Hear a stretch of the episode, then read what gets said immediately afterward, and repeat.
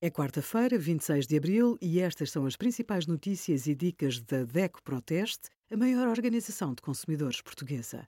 Hoje, em DECO.proteste.pt, sugerimos mais-valias, como declarar a venda de uma casa no IRS, renovar carta de condução, dificuldade em obter o atestado médico e a proibição da cobrança da Comissão de Processamento das Prestações de Crédito, que vai passar a abranger todos os contratos, tal como a DEC Proteste sempre reivindicou.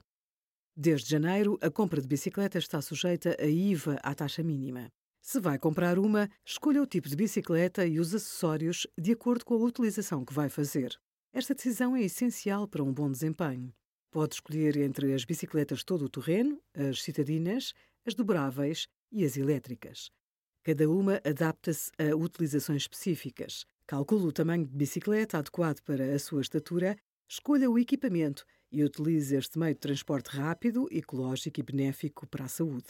Não saia de casa sem algumas verificações e, depois do passeio de bicicleta, trate logo da limpeza.